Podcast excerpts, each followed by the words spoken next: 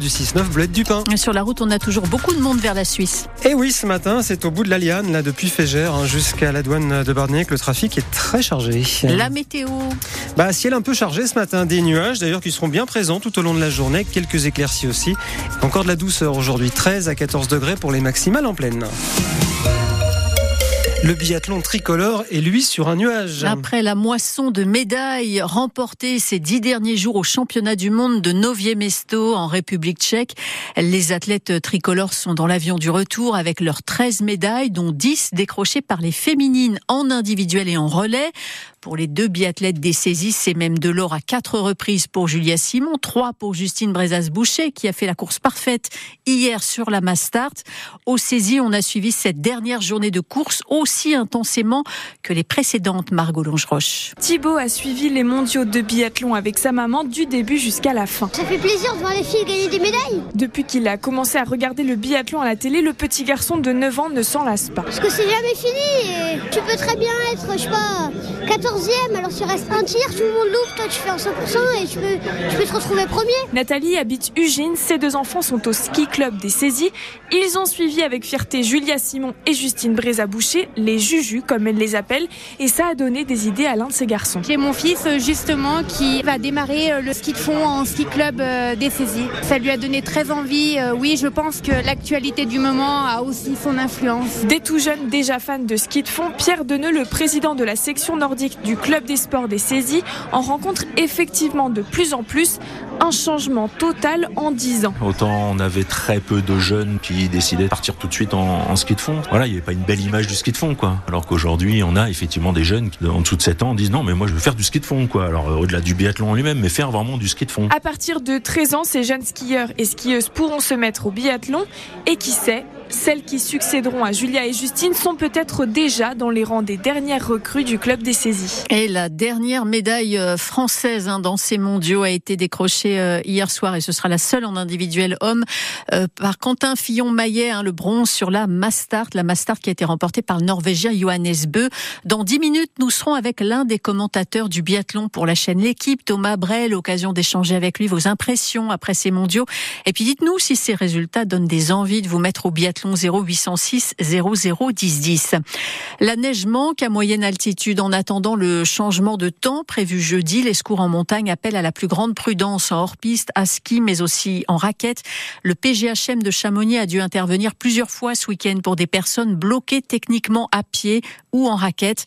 Et même pour une chute mortelle d'un raquettiste de 28 ans au-dessus du glacier des Bossons, il a glissé dans un couloir, une chute de plus de 300 mètres. Dans les stations les plus basses, les domaines skiables sont réduits. c'est le cas de la petite station d'Irminte dans les Alpes du Léman qui a fermé la moitié de son domaine skiable et baissé du coup le prix du forfait journée de 30%. Les touristes croisés s'en accommodent. Sans la neige, il reste toujours la montagne. On s'attend effectivement un peu plus d'enneigement que, que ça, voir les montagnes beaucoup plus, euh, beaucoup plus euh, remplies de neige. Par contre, c'est des gadouilles, des endroits c'est du verglas. On passe avec les équipes le, soir, la, nuit, il y a des dameuses qui passent pour essayer d'avoir un peu, euh, un peu de neige. Ils font des efforts aussi. Et pour une manifestation, je trouve que franchement c'est quand même pas mal. Hein. Mais moi je reste voilà dans le coin, faire des randonnées. Euh, le cadre est sympa, on sent que c'est familial et euh, c'est toujours agréable. C'est surtout avec les enfants. On, les a mis à l'école de ski, puis ben, on les regarde et, et voilà. Puis nous, ben, on fait des balades.